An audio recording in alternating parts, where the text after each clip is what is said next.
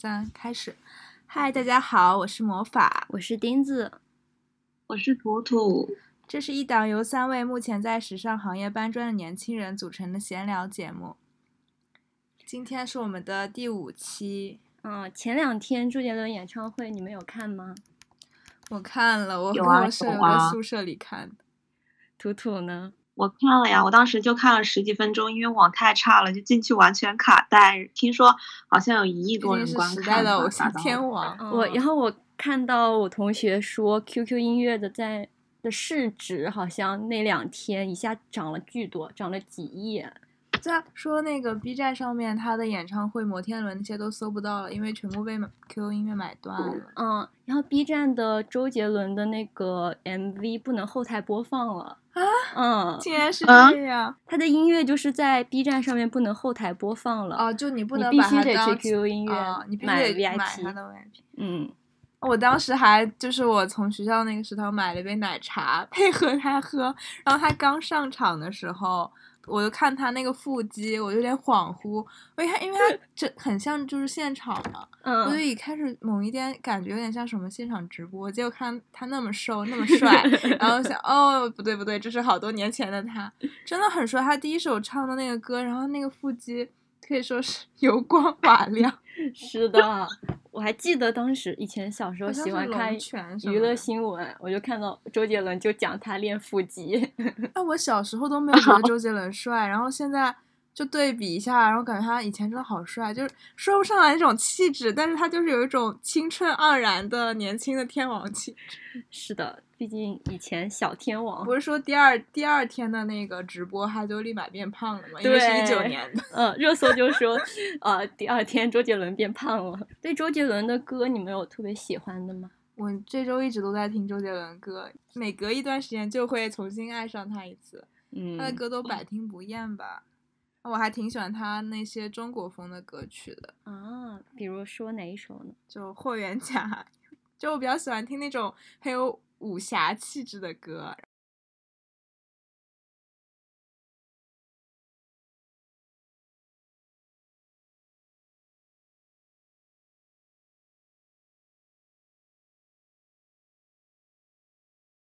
《本草纲目》呀。他的那个《本草纲目》好像写的就是国人崇洋媚外的心理吧？哦，对，那个《本草纲目》MV 的开头就是一群外国女郎，然后坐在那个豪车旁边，穿的比较露骨一点。对，但是这首歌实在是太朗朗上口。我还以为就是就是讲中药的呢。其实他就是很多歌还挺有内涵的，比如说那个《空宫偏头痛》。嗯。它里面有一首，呃，有一句台词：“东方的琴棋书画比西方有情调。”就应该也有，虽然是说是反贪污的感觉，他还是想要重洋一下中国文化的。他最有名的中国，其实蛮多歌是这样子的。像我觉得有一首歌叫《上海一九四三》，不知道你们有没有听？这首歌也很好听。它其实很小众，但是也也很好听。好像听说就是写的是。赴台老兵对家乡的思念什么的吧？嗯，是的，他好后面回来探亲啊，说方文山都没有来过上海，就可以写下这个歌词，就跟我们上一期讲到那个高体耶说啊，就是那些大设计师他没有来到中国，就通过他们自己的思想去做出理解的东方设计。嗯，可能这就是大师。他的中国风的歌曲最有名的应该还是。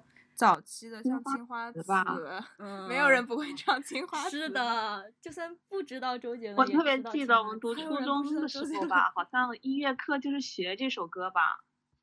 哦，你们音乐课还学这个？对，学《千里之外》和《青花瓷 》。千里之外，就老师得一句一句的教你唱。他那两首歌都特别有画面感，好像你就走到那种江南的小巷子里，江南的烟雨朦胧的水巷。嗯，然后在桥桥上啊，或者是在船头，然后看到那种婀娜多姿、穿着旗袍的那种背影。嗯，其实刚开始我了解到方文山在做青花瓷之前，是构想了他想做青铜器的一首歌。嗯，但是听到了周杰伦的曲调以后，他觉得周杰伦的曲调特别的温柔。然后淡雅一点，使他脑子里都是烟雨江南的画面，所以他就觉得青铜器太过厚重，充满了厮杀战争的感觉，然后就把它改成了《青花瓷》，就重新做了《青花瓷》这首歌。原来是这样啊！方文山作词还是很美的，他们俩互相成就互相成就，是的。就基本上提到，嗯，那种朗朗上口的歌，大部分都是有方文山的存在。对，方文山。还有一个就是林夕吧，就是这几个人。嗯，我还挺喜欢周杰伦的那个《兰亭序》的，说行书如行云流水。然后就是他很多去展现了东方的文化，在他的歌词里面，但是又不是就 过分的小众或者过分的古风，就成为那种圈地自萌。他反而是让大众都接受 了他，并且图呢？你喜欢周杰伦哪首中国？他神奇的地方应该是在这里。说南亭区是周杰伦中国风的 top one 嘛？就是说他什么好像有一段是戏曲风的 rap。嗯，对的，我我在 KTV 都跟不上他那段歌，嗯，很快，然后那个歌词又很难讲出来，所以叫含含糊糊的，嗯嗯嗯，这是人家天王的 style，学不来。是的，嗯，你们有听过那个方文山给防弹少年团做的中文的词吗？他还给防弹做词？是的，他就给有，嗯，有一些韩国男团。作词做那个中文版的，方文山做想成为你专属的欧巴，黏你爱 你，成为你欧巴，这是方文山做的。哦。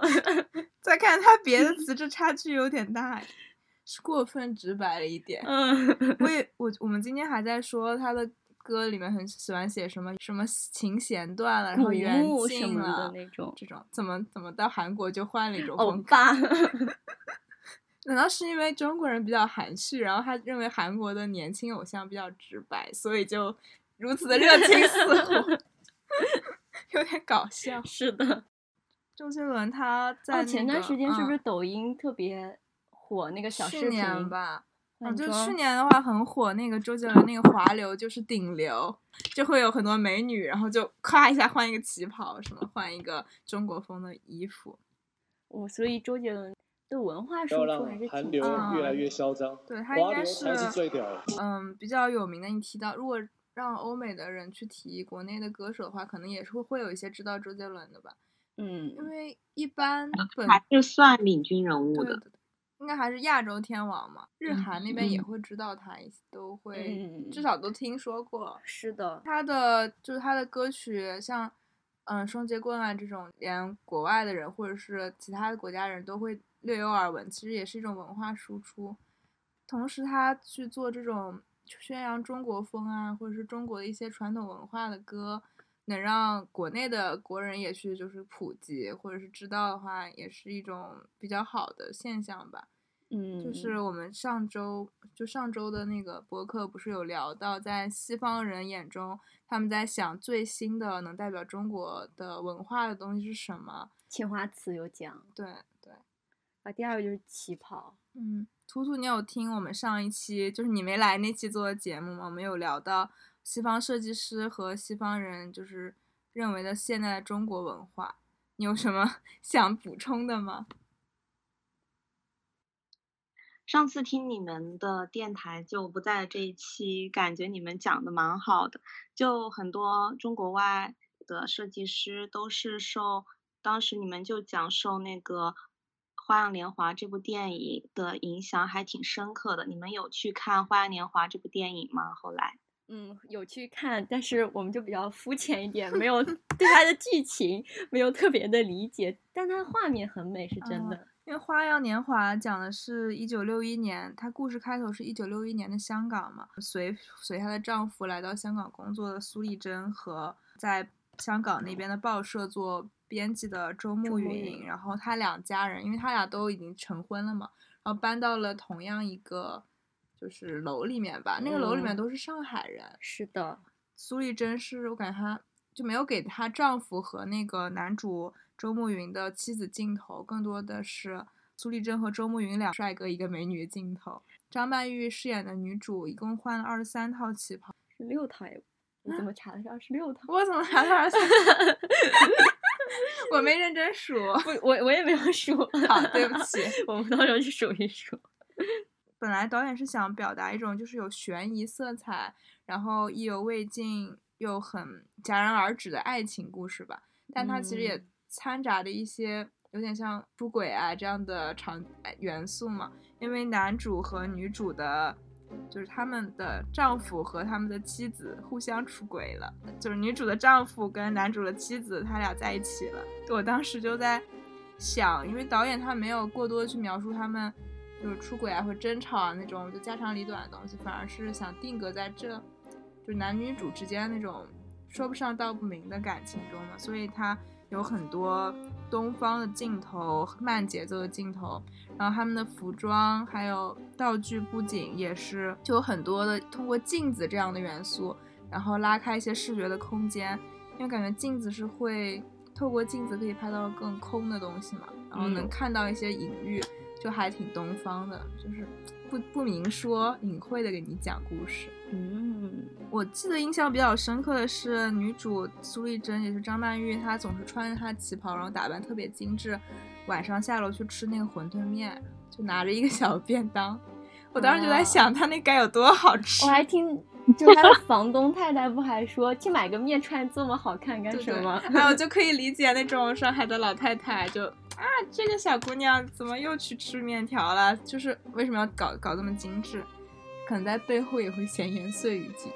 嗯你们有对她的旗袍就是有什么印象特别深刻的那么几套吗？我有，我印象特别深刻的是一套绿色的，就是套绿的，是格子，就是就是它那套绿色的只出现了一个背影，就是印花的那一套。啊，那不是那个，呃，我也记得是格子，应该是在在最前面的二十分钟到三十分钟之内吧出现的一套，就只出现了几秒钟，我觉得好好看。哦，你说的绿色我好像没啥 印象，我的绿色是。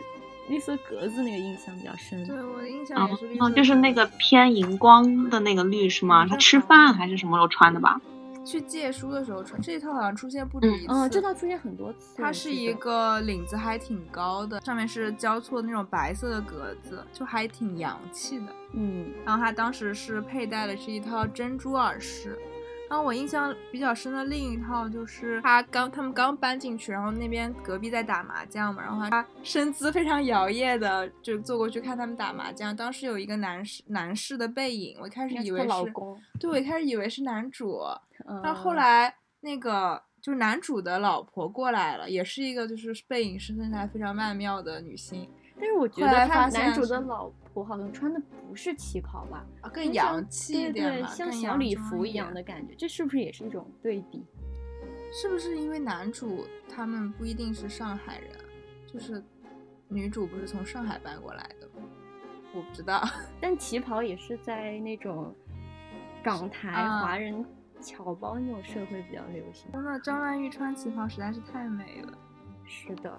然后整体整个电影的色调饱和度不是特别高，然后又就就感觉像加了一层滤镜，就有说是什么暗色里透露出珠光宝气的感觉。但他穿的旗袍会有那种颜色非常花的，就可能很难驾驭。我记得他有一套就是上面有紫色的、蓝色的、绿色的、粉色的花，就是他套在墙边的是吗？啊，对对对。然后他们那一套，对对对，那一套也很好看。嗯。其实我觉得他穿的那个条纹的，就领特别高那个，其实也蛮有气质。好像每一套他都穿特别好看。是的，是的。还还有一些就是黑白旗袍，然后也经常出现。然后那种黑色的、白色的，就是远看比较普通，近看上面其实是由那种波点组成的条纹，然后还挺有节奏感的。然后张爱玲就说过，女人一生中最该收藏的两件东西，一个是玉镯，一个是旗袍。你有吗？我没有，我好想要，没有。我之前就是去年四月份的时候，当时在刷小红书嘛，然后当时就看很多人去杭州寺庙里面玩，也不是就去上香什么的，他们就会穿的贴近那种不染纤尘的那种风格。我就当时就想，要不买一个玉镯。后来想想。嗯，不太有钱买一个好的玉镯，因为玉的颜色很润嘛，嗯，然后可能还是说玉是养人的，然后又听说玉是挡灾的，所以要买个好一点，买个好一点的替我，就是保护我。就是你们有去了解苏丽珍为什么在剧中王家卫会给她穿旗袍吗？因为她我当时就是去看，说是旗袍是中国的一种象征高贵和典雅的服装。嘛，然后当时苏丽珍对周慕云，他就说我不会和他们一样的，就是我不会就是出轨这样子，就是为了表现他心中的好像就是这个高贵的特点，所以一直就是以旗袍给他作为一个服饰个性特点的。就蛮喜欢用旗袍的，感觉他很多电影里面都穿旗袍，是他拍的那个社会那个年代，他就很想表表达那种年代的感觉。嗯，就是王家卫说他本来是这部电影是想拍一九六零到一九七零这十年的香港的变化和跨度，然后但他最后只成功的拍了四年，那最后的结局应该是在那个吴哥窟吧？嗯，就说一九六五这样说有一版未删减版是男女主是在那个啊，他们见到见到了，但是。我看的那版本是没有见到，我看了也没有。而且我看的那个版本，他当时那那个弹幕就是最后一幕那个，那个女主不就是带着一个小男孩吗？他们都说那个小男孩是男主的，好像就是有两种猜测，一是男主的，二是她老公的。因为说如果猜测是男主的话，因为他叫那个小男孩雍生，因为苏丽珍和周慕云他们之前交集比较密切的，刚开始就是因为他俩都喜欢武侠小说，那雍生就金庸。我感觉是这样，金庸是金庸和另外一个人的简称哈，但我忘记那个叫什么来，可能有一定的寓意。然后第二个就是说，为什么叫庸生，好像就是为了怀念这一段插曲，但是很多人不想承认他们只是插曲，因为觉得插曲就感觉没有意思，这段感情就没有那么流畅，就还是喜欢觉得是他呃。梁朝伟演那个角色的孩子比较多，觉得这种更有点味道。但是我可能更喜欢那第一种解读，我觉得他俩，我更倾向于就是他俩并没有发生过过多的，就他俩都是点到为止，感觉女主很克制，因为她一直在，就只是她人生中小插曲而已。嗯嗯，我也觉得，然后是说。最后不是也是说删减了嘛？然后最后梁朝伟是在吴哥窟的一个洞里面，呃，埋了一些东西，然后最后用泥土和杂草把它填上了。然后未删减版是有拍出他埋的是一颗心形的红色纽扣，然后这个红色纽扣是在呃张曼玉之前穿的一件衣服上面有过的。所以感觉他们俩应该有点什么呀？我我意思说他俩肯定是有感情，但这段感情。就是他们中间，我觉得都都两个人都挺克制的吧。然后你有时候难以分清他们俩是哪个时间是在模仿，因为他们很多是在模仿自己的丈夫和妻子出轨的样子去模仿嘛。但有时候难以分清，比如说梁朝伟握了一下他的手，那个时间是真的是自己的感情，还是说是在模仿？嗯，还有一种好像就是说梁朝伟演那个角色是在报复。嗯，我不太相信那个，我觉得他应该真爱过。那可能前期是因为报复，后面是真的爱上了。所以就是你睡了我老婆，要勾引你老婆，就是很多有点狗血。嗯，那就讲到了旗袍了。对，去了解了一下旗袍，感觉旗袍就是民国时期的新中式风格，因为它是从春秋战国时期的基本的深衣发展下来的，然后后面发展到清代的旗装。因为清代的旗装，胸、肩、腰、臀完全是平直的，且衣服比较宽松。就清朝的那些人穿的衣服是吗旗装，对。然后因为满人又称旗人，旗装嘛，所以叫旗袍。所以它是其实是少数民族发展出来的吗？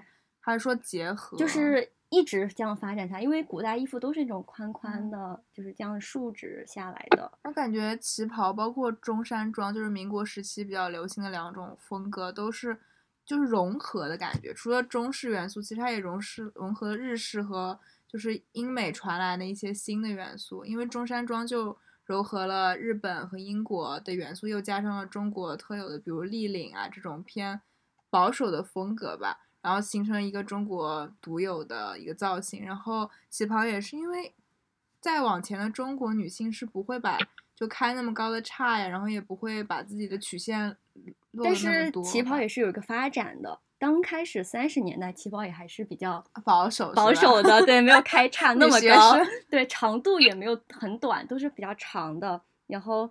它是只是上海啊、南京那些太太小姐们搭配高跟鞋穿的一种时装。它也是结合了西式的东西，又会用西式和日式的布料去做。嗯，四十年代的时候就二战女装流行那种高垫肩，然后当时立体剪裁也开始了，就会运用到旗袍上面。就当时的旗袍就会有那种高的垫肩，更时装一些。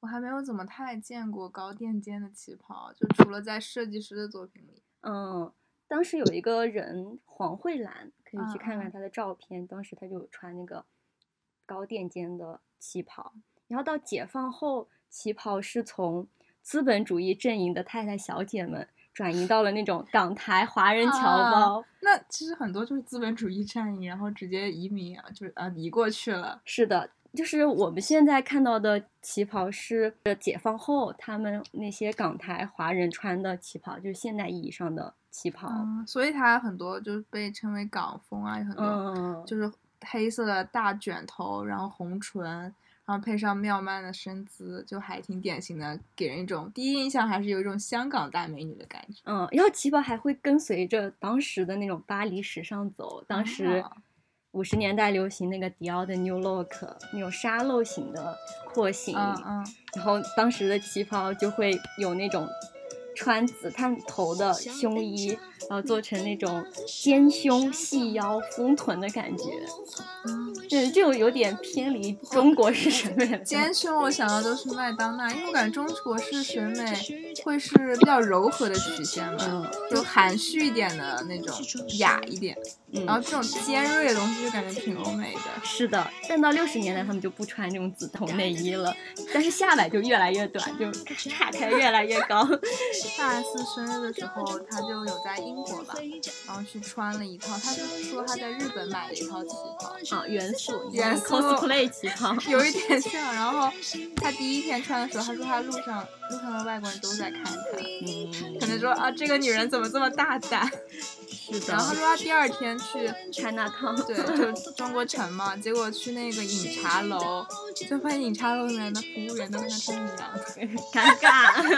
他说幸好第一天没来这里，不然直接尴尬。是的。就还会讲到，就说欧美人看你穿旗袍会觉得，哇，你好有感觉呀，你真的很有风情。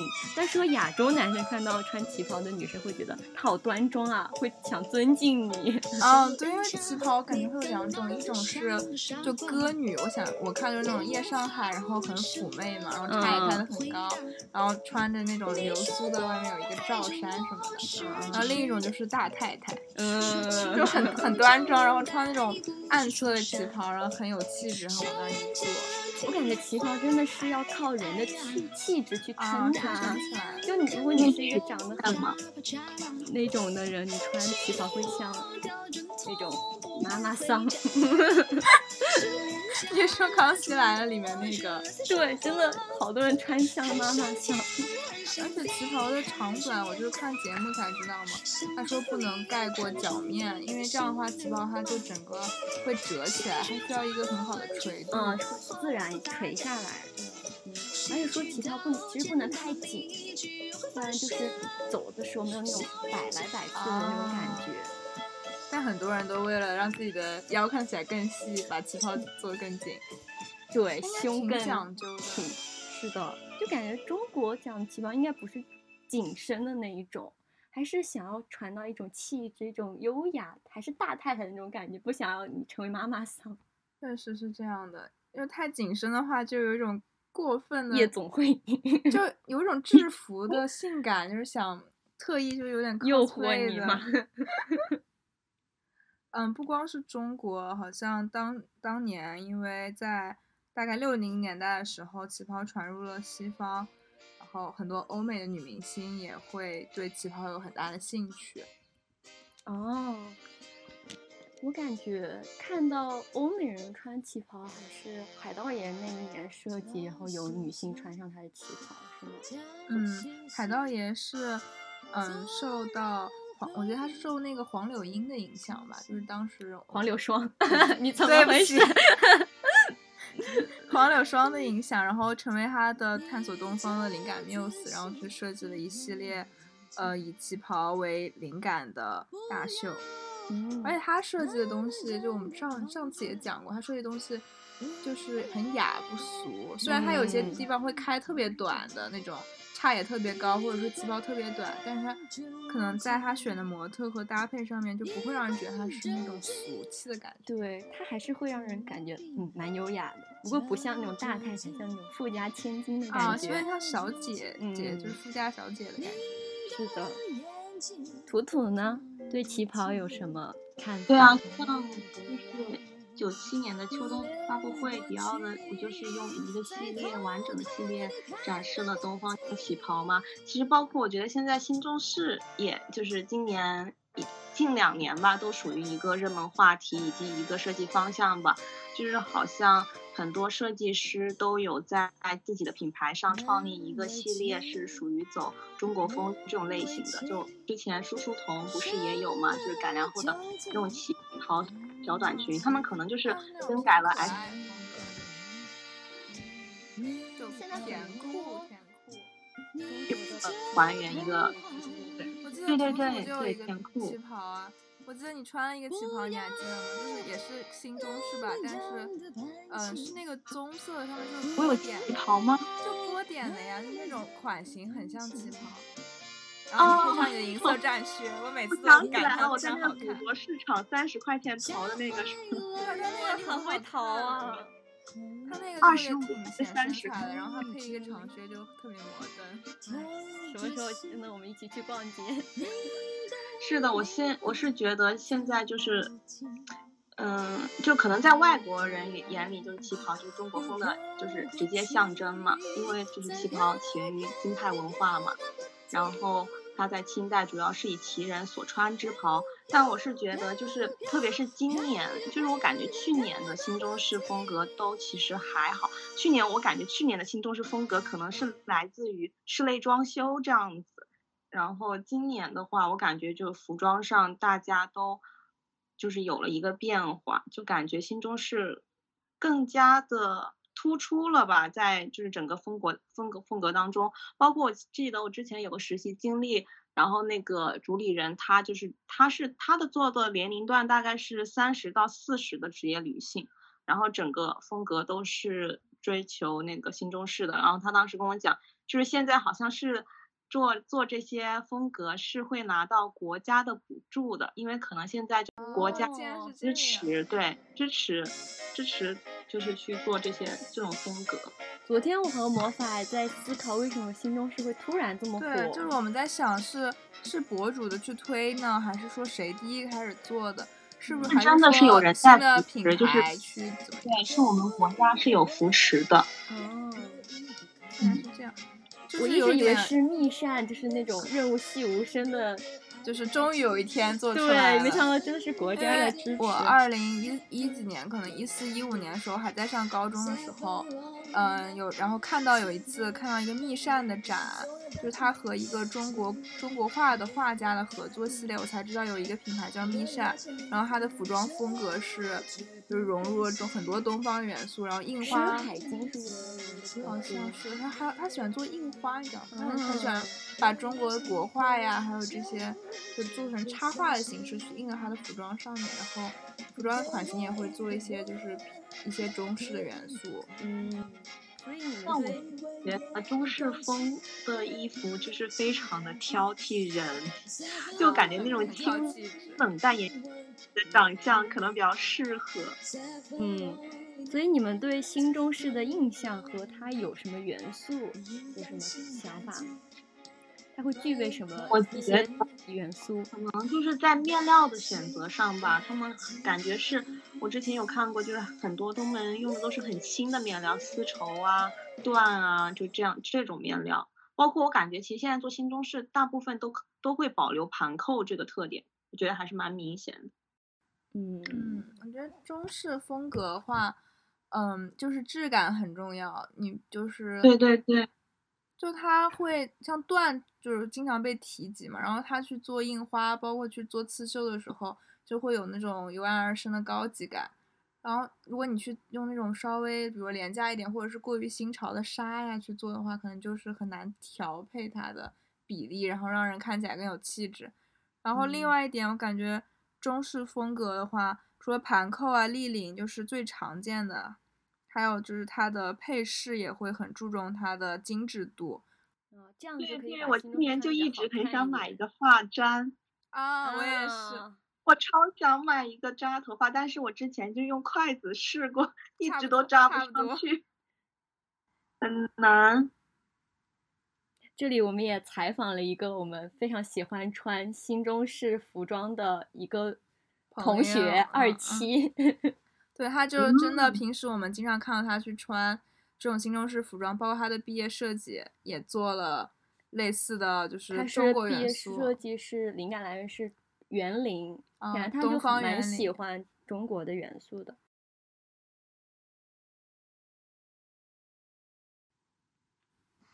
嗯，我感觉新中式的话，就是不管从服装设计还是说造型上，我觉得它都是基于传统艺术的一些就是取材嘛，也是大家会对新中式风格的一个印象。嗯，我觉得主要的元素可能就是，比如说一些传统艺术形式，比如说是像什么呃书法呀，然后有一些国画呀，然后有一些那种嗯中式的，比如说插花呀这样子的，就会有一些氛围感的那种那种元素吧。对，其实我觉得大家理解新中还挺相同的。对，还是有那种氛围，你看就是哇，这人很有气质。嗯，因为我了解到，不光是就很多做新中式的品牌，或者是把它带到国际市场上的，并不是中国品牌，最初有很多是欧美的品牌，就是像我们刚开始说的，除了那些嗯 YSL 啊，然后迪奥这种大品牌的话，还有一些更小众的品牌，他们是通过旗袍幻想，旗袍就是我们之前提到嘛，去用去旗袍去打开一个对东方的幻想的大门，然后把它带给欧美的女明星。然后除此之外，为什么国内越来越多做新中式的？他们最初也只是停留在呃山水书法呀、织布刺绣、龙飞凤舞等就是偏狭义的理解上，然后靠元素堆砌的中国风。但是近两年逐渐兴起的中国风的话，已经不光是只是将这种元素堆砌，然后更多的中国本土的设计师在崛起，将真正的设计和裁剪。就是融汇在他们理解的新东新东方元素上，嗯，岳琪琪啊他们等人的就是设计，不光是元素的堆砌、图案的叠加，更多是就是中中东方传统传统的技法呀，然后东中国的力量刺绣刺绣的，就你一看它，你就觉得它可能并不是设计了一套旗袍或者是什么呀汉服之类的，但你看它，你觉得嗯，这个好像非常有东方的气息，嗯。然后我看到有一个牌子 M Essential，它就是探索我们上一期提到那个问题，他探索嗯当代东方美学以现与现代生活的统一与矛盾。我们就一直在问一个问题：如何将中国的时尚更现代化一些？我们一直在想这个问题。嗯，就是你不光你要能穿出去，然后对，不让人家觉得你是你是在 cosplay，、呃，你好或者你在穿那穿那以前的衣服，对，就是虽然现在就是穿汉服圈嘛，但它跟新中式完全是两种东西，是的，就是两。如果像最早之前的话，你有时候把那种被改良的汉服或者什么的，反而是会被圈内人骂的。但它现在已经完全脱离了这个东西，变成了时装，对时装或者新的新的一种风格吧。嗯，不光是你刚刚说的那个品牌，其实这几年国内崛起了不少新中式的设计师品牌。嗯，比较有名的是，除了我刚才说的岳琪琪，然后还有嗯御寒王，雨涵王。那雨涵王的话，它的风格是有东方的浪漫，然后又具有用蕾丝面料啊、抽抽褶堆叠的手法去做出，就是有一种从简奥斯汀小说里走出女主的感觉，就有一种英国。我觉得它有一些风格还挺英式的，就中西中西合璧，就是那种浪漫，但又不是完全的东方。嗯，就他当时比较出名的那一个系列，就是是这这个有油画的感觉嘛。嗯，但它对我整体看第一眼看到它，感又是不会觉得他很啊东方，对对嗯但他在二零二零年的春夏系列又以中国的《牡丹亭》为灵感，然后去做出来一个系列。然后在二一年的时候，它的新主题是晚松翠芳参，就这个主题里就包含了松树啊，然后鹿。就鹿的话，在中国的时候有谐音嘛，福禄寿这样的代表。然后当时他拍摄的大片也有很多运用了东方的元素，然后把那种，比如说把松树喷成白色的，然后模特在其中穿插，就好有氛围感。他那个秀秀场也非常好看。哦，就感觉中式的东西，你跟我一讲，我脑子中就会有一个氛围感出来。是的。然后他是在。图图有什么？比较印象深刻的品牌做的新中式的服装吗？图腾啊、盘扣啊、肚兜、瓜皮帽、面具这些元素，然后元素，嗯，然后说就是有一些东方气质的符号的现代组合，然后它它是在男装上也可以存在一些肚兜。然后它面料和轮廓也是，就是选择也都是那种绸缎缎面的，就是非常轻薄的，但是有光泽感的面料。嗯。然后我是觉得，嗯，它的女装的话，就，嗯，就是有一种春风，就是吹起春风的感觉，就是也是那种大概就是很温柔的那种气质的感觉吧。我感觉东方对，然后有这种柔柔的，然后。对对对。就它的大气，然后我感觉就沉重的感觉，嗯，就是东方元素大气，就是也会有那种就飘吧，然后有空空白的感觉，嗯，留白，对，包括包括我们就是不太小众的李宁，不是也是借了新中式起飞了吗？就它时装周后面上线那个悟道，也是就是应用新中式嘛，我觉得还挺有意思的。包括它后面还有什么少不入川啊等系列，都是给消费者重拾一些国潮的信心嘛，信心嘛。那它的设计就是更结合了现代年轻人更容易接受的方式，比如说通过简单的印花，对对对，然后还有一些书法啊、刺绣，就是更简单的因为它现在就是用，对。就相当于运用了很多传统的扎染嘛，我记得当时就是还有应用了一些就是天然的棉麻材料啊，这样子水墨画呀，低饱和的大地色。不过说到扎染，我最近看到了一个冰染，很想尝试一下，你们有看到吗？没有哎，就好像是一个圣马丁的一个 毕设吧，还挺有意思的。我看到过一个冰染，是那个那个马吉拉做的。冰染是你有看过马家马家有一个就是他当时有一个秀场，没有哎，他脖子上面他那个秀场上面就是模特脖子上面挂着那个冰，然后是那个冰上面是染了颜色的，就可能是我用先用颜色冻，然后他是在走秀的时候，模特穿他那个素色的衣服边走边边走然后那个边冰融就融化，真的特别特别的美。我感觉那个对我感觉那个染出来很好看，因为我看到的那个是相当于就是做的一个实验。对，推荐你去看。然后是用两个布条。嗯嗯，哇，这种意思嗯，而且带有那种随机性，那种比较现，就有点像就是对水墨画的随机性，因为对对对，因为它是通过那个冰，好像我感觉冰会让颜料发生一点。化学变化、物理反应吗？因为我看那个冰，就是到后面的颜色渐变之后，就是还蛮奇妙、很魔幻，就那个感觉，不太像就是普通的扎染的感觉，感更强一些。嗯，可以试一试。是的，层次感很强。是的，是的，我觉得很想尝试一下。我最近就是看到刷到。就这种有一点像国画嘛？因为我小时候是学国画的，那图图我也是国画。我俩之前就是说。就是我小时候就比较喜欢我心中的中国的风格，最主要就是国画呀、大写意。大写意的话，它就是笔的几笔的那种提起，然后还有水的放收放跟墨的融合，它就会产生不同的就渐变效果。会晕开。对墨点，你要是没控制好那个水分，就会有出现不同的效果嘛。像画荷叶的时候，就是用它的笔的侧面，用大面积的笔，然后用墨汁，然后把它晕染开来。嗯，很有意思，就很就你感觉他那种中国的，他叫大写意，写意嘛，就是意象。我不是说把荷叶的那种描白啊，把它整个勾勒完全勾勒出来，我是用意象去，是像西方那种写实的那种。就是我画一个长方形的两张长方形的交错，然后但是观者会有一种它就是荷叶，然后那上面的那个粉色的。就是瓣，就是荷花这种感觉，就更强调一种氛围。挺多品牌会把国画的这些图案做成图案，就是印在他们的服装上，成为最简单的形容式。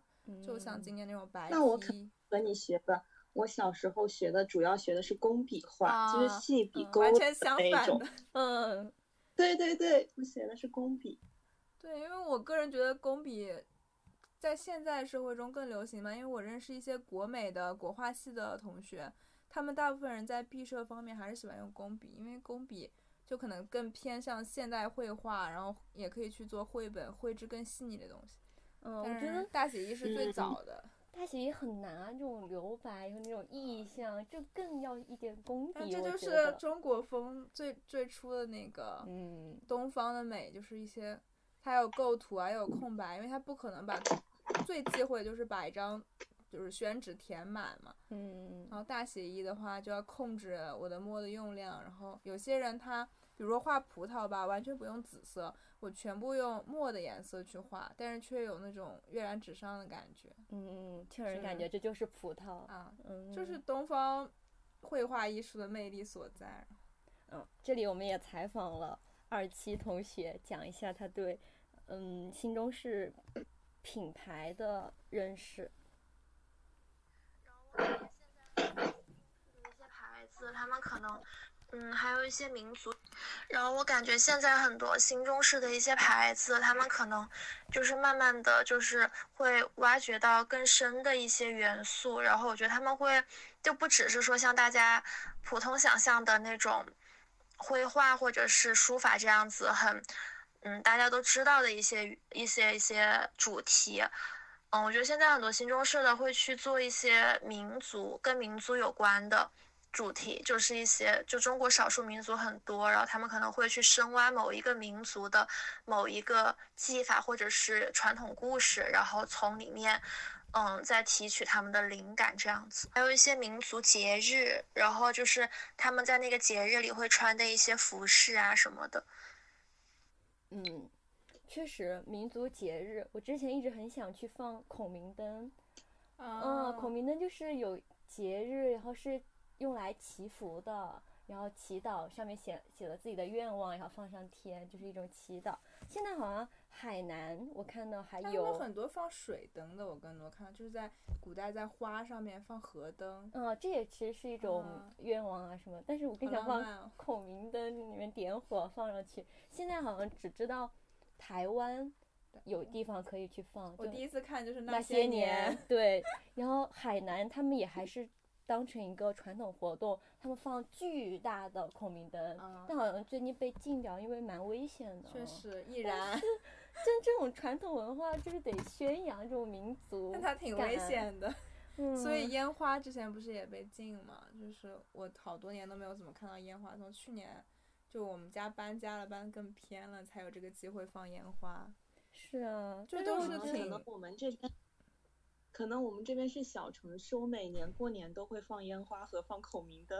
啊，你可以放孔明灯，我真的很想放孔明灯。但是我们不能在居民区放，就是可以找一些空旷的地方放。但是其实就是孔明灯，就是必须我们当时就在河边放，你知道吧？就那边就是全是河。它可能不会造成什么危险，成这样。嗯，我我从来没有去找你了。我什么时候去他们家过年？是的，你能不能到时候请我们吃？对，这就是大小城市有确实有区别。所以我觉得很多节日，像什么端午节呀、中秋节，现在赏月也很少，就是。感觉节日没有什么仪式感，渐渐被淡忘了。我觉得哦，到中秋节就是放三天假，没了。对啊，小时候还觉得是的，我爸节日很重要。讲就是说，我爸妈就经常讲，就是说现在过年没有他们小时候好玩，是他们小时候的过年过节，就是会去人家家里抢鞭炮啊、抢吃的，就所有的小孩都会这样子，就会很热闹。对，感觉现在过年也没有什么氛围。而且我个人感觉文化输出确实挺严重的。你知道我来上海以后最爱过的什么？圣诞节。啊，是的，就是那啊，上海精致白领最爱过的十大节日，可能就是假设有这个评选，可能前八个都是西方节日。就是小时候还能记得，就是小时候学校会组织端午节的那种，比如说比赛，然后或者让你拍吃吃那个端午的粽子，然后元宵节你要吃元宵。小时候反而老师会布置这样的任务。但到我们现在这个年龄，没有人去管你到底要不要吃，你妈妈可能会打电话问你啊，你今天有没有吃元宵？你说没有。是的，就是这种感觉，好像中国传统的节日越来越被淡忘了，取而代之更多是什么淘宝六幺八，什么淘宝双十一，感觉过。嗯，洋节的更多，圣诞节、但但是其实国内政府其实一直都不提倡过洋节嘛。嗯。但结果崛起的是这些电商节日，马上就要六幺八。所以我觉得是那种中式的传统节日缺少一些仪式感。就如果啊，你到这个时候，呃，大家一起去放孔明灯啊，对，去一起坐在外面去赏月啊，或者还有一个更好的寓意吧，就像。为什么那么多就是洋气的上海人喜欢过圣诞节？因为他有一个仪式感，他一定要在家里面放圣诞树，然后要互赠礼物，然后又有那种情侣和家人的感觉，所以大家才会就是想有这种有交互性的节日吧？啊，你要想到圣诞节就虽然外面很冷，但是感觉在房间里很温暖，然后喝着啤酒，然后吃着那个大餐，然后。看着电视，然后又又能交换礼物，是的，就是希望东中国的节日从我们做起。下一次什么端午节，我们来过个端午节。嗯，是的，我们要一起过一下。感觉穿好新中式蛮难的。对你有尝试过新中式？哦，我就一直不敢尝试，我怕穿旗袍会真的穿成那种民国小姐的感觉。不会啦。图图有穿过新中式风格的搭配吗？哦，你刚才不是说他有穿过旗袍吗？你刚刚不是有讲我说有那一套吗？他那个算，他不，你不会给我一种特别新中中式的感觉，你会给我一种摩登感，可能就因为你穿的银色战靴吧，就他有一双，他有一双银色的靴子，可能就没有哎。就我，但是我今年真的还蛮想买一套就是新中式的衣服尝一下。我其实我特别想买的就是发簪，就真的很想使用一下。嗯，我觉得新中式发型确实很重要。如果你搞那种，嗯，对，比如说你是一个粉色的头发，确实就是没有特别有东方美女的感觉，日式风格，或者是那种韩国女团穿东方元素打歌的感觉。嗯，就是我们那个朋友二七不是也很爱穿，就是新中式穿搭嘛？是的，而且他是，我觉得我身边人穿的很有气质的感人，嗯。我们来听一听，然后在搭配和选择这些单品上面的话，我会觉得中式的衣服更注重质感，就是比如说一些，嗯。木头的质感，或者是一些现在有很多配饰，它会把玉或者是一些青花瓷，然后会融入到比如说项链或者耳环的一些设计上面。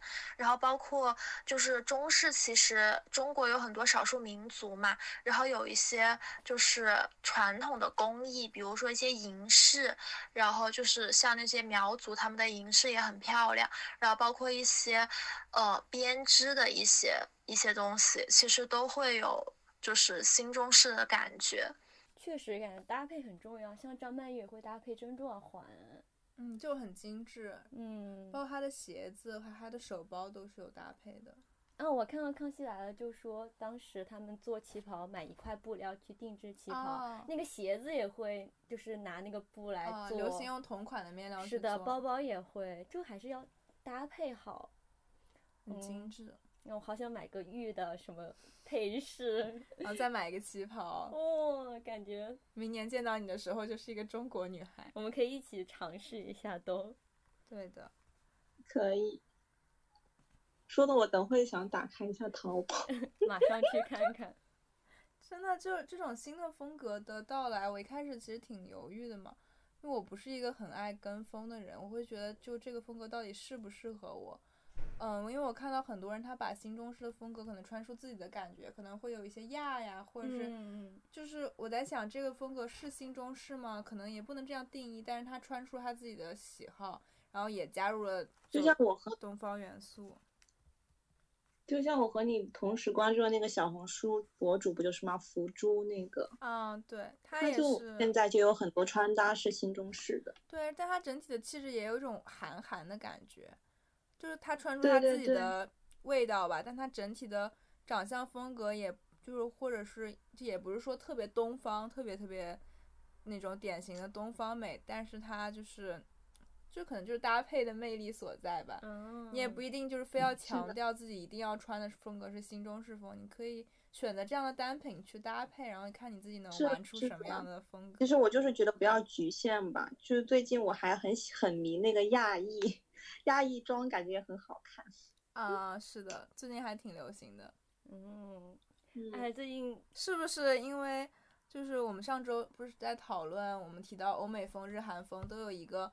模糊的，但是有一个印象。但提到中国风，就新的中国女孩的风格，却没有太多的印象。往往想到的，比如早年想到的，就是一些什么冬天穿的 UGG 的靴子，然后上面套着个羽绒服，就有点土的那种感觉。名媛风，嗯，或者说名媛风。但现在的话，从这个新中式这个风格的异军突起，它直接被 WGSN 列为了二新的一年的就是新趋势。就说明，也许是我任何一个国家在进入，嗯，就是工业革命之后，中产阶级增加，会出现巨大的文化效应后果。然后这个国家女孩子会说：“我是一个上海的女孩，我为什么要穿的跟纽约的姑娘一样的裙子？”她们的本土意识会迅速崛起，民族自信感也会迅速崛起。嗯，这段话是，嗯，吴晓波老师在《产品爆品的三大绝招》的这期节目里面讲的一个观点。然后我我也是看到了有人写这段话嘛，感觉还挺认同的。嗯，就是文化输出、文化传播是一个民族或者一个国家崛起的一个挺重要的印象，就是一个。哎，有可能是还是要家长从小要教导孩子一些，比如说你去学呃水墨画呀，然后工笔画呀，就是从小熏陶。因为二七也说他是喜欢新中式，是因为受。家里爸妈的影响，啊嗯，这是他喜欢新中式的契机。他从小就很喜欢中国的东西，嗯，来听一下。然后契机的话，我觉得我是可能因为受我爸妈的影响，然后我们家就是会喜欢偏中式的一些东西。然后我觉得中式，它会给我一种诗意的感觉，就是我觉得东方的东西都是会有。有一定思考在里面的，然后就是他可能做很多东西都是先基于一个比较抽象的一个他对一些事情的看法，然后才出来的这么一个东西，可能说起来会有点玄乎，但是就是就可能就是现在人说的一种氛围感吧。然后我就是还挺喜欢这种感觉，所以说就是会比较比较喜欢新中式的东西，嗯，挺受父母影响。就我小时候学了那么多年的国画，也是我爸妈一开始觉得我对画画感兴趣，但他并没有说让我去学油画什么的。哎，就是有那种国画班，嗯，然后我同时又去学了书法，就可能国画书法要一起学嘛，不然你题字的时候就不太对。是的。然后还有我那个老师还教刻章，就我初中的时候，我妈妈本来还说要不要去学刻章，就是都是一些特别有意思的事情。就他们自己都会，因为他们自身对这个非常喜爱哦。想到这个，突然想到我当年的国画老师，他是一位男老师嘛，然后教了我非常多年，就是到我大学前他都在教我。然后他自身也平时也比较喜欢穿就是中式元素的服装，他经常穿那种缎面的，然后立领的，类似于中山装的衬衫啊之类的。然后材质非常高级，然后上面有时候会有那种竹叶的刺绣暗纹。我记得有同学把那个墨汁点到他的衣服上，他非常生气。我以为他发现不了了，觉得啊，这就是这个图案。那倒也没有，就是确实给我影响挺大的。而且他每年都会，他在我们上课的时候会跟我们讲，就是中国古代的那些文人墨客的故事，就是从小熏陶嘛。虽然我现在基本上都忘了，但是他会跟我们讲宣纸的由来啊，然后为什么我们就《兰亭序》为什么这么有名啊，这些故事。就潜移默化的让我们对这种文化就更大的认同感吧。是的，我本身也比较喜欢历史的东西，所以觉得要加强教育这一块，从小就影响下一代。对我们自己也也应该，我感觉离开了高中以后，对包括诗赋呀，然后书法、国画这种东西的就是研究越来越少，然后逐渐趋于肤浅，是不是？通过我们这期节目，我们回去也应该就是多做一些，多背几首古诗。我现在古诗一首都不会了，基本上。这让我想到了一个梗，讲他就是很爱看这些东西，然后他他就跟我讲，他说他人他最喜欢的一首文言文是《滕王阁序》，是我们高高中学的。他问我会不会背，然后我不会。然后有一段时间刚刚谈恋爱的时候，想着说要不要去把它背一遍。不然显得我很肤浅。那你男朋友很有文化底蕴。我记得我，我小时候，我妈妈也是特别喜欢这种古诗词嘛。她每天晚上要求我必须背完一首古诗词才能听百家讲坛，因为我小时候很爱听百家讲坛。唯一的娱乐，然后每天就是在那个秦淮河畔，因为我是住南京嘛，秦淮河畔就那种杨柳飘飘的地方散步，然后一个小孩皱着眉头在那狂背古诗。嗯，那我小时候就是在家里。那本有那种古诗的书，我妈一定要我背出来，但我背不出来，我记性很差。小时候，然后我就很难过，我就把那个书抠那个洞，就在李白旁边抠洞。那真是，确实大家都干过这种事。但不得不说，嗯，包括中国古诗词、中国画，还有现在新中式服装，都有一种一脉相承的。就是东方的那种美，中方的美就是不是很强硬，但是以柔克刚的感觉，给我是这样的感觉，就跟玉啊，然后东方盛产的这些，呃，服饰珠宝，然后跟西方是完全不一样的。是的，感觉西方有一种珠光宝气啊，比如说我们想到可能拜占庭啊这些东西都是，或者古罗马，他们都会给我们一种，就是很硬，或者是哪怕他们面料是柔软，他们整体的。雕塑的风格也是，就是刚中带柔，但是我们的感觉是柔中就含着那种硬气、对骨气吧，就跟梅花一样啊。虽然好多中国元素，这样一想，就我真的很喜欢松树啊、梅花呀，就梅兰竹菊四君子，我经常这很有寓意。嗯，说明我们还是一个很良好的中华少年。是不是我们这一代还是会有影响？就教育很多中国的东西，感觉下面应该更。也不一定。你想，你想，我们之前提到的周杰伦这个华流就是顶流，引起了一些模仿秀。那其实很多人去看，包括抖音这样短视频的时候，哪怕年轻的一辈，他们也会去感找到更多民族的认同感吧。嗯，哎，所以周杰伦是天花板呀。最后，嗯，就是我们都是学服装设计的嘛，我们好像不会以中国。呃，元素为灵感来源去做一些设计，你有做过这样的设计吗？我好像不太有，但是我会以中国的，嗯，比如说一些背景故事、神话传说去为我的就是主题的开头去做设计。但是我好像，因为我个人好像没有特别大的偏好在这个方面，但以后可以考虑。对我，我对东方的颜色、印染之类的东西还是挺感兴趣的。嗯。图图有以中国元素为灵感来源来做一些服装设计吗？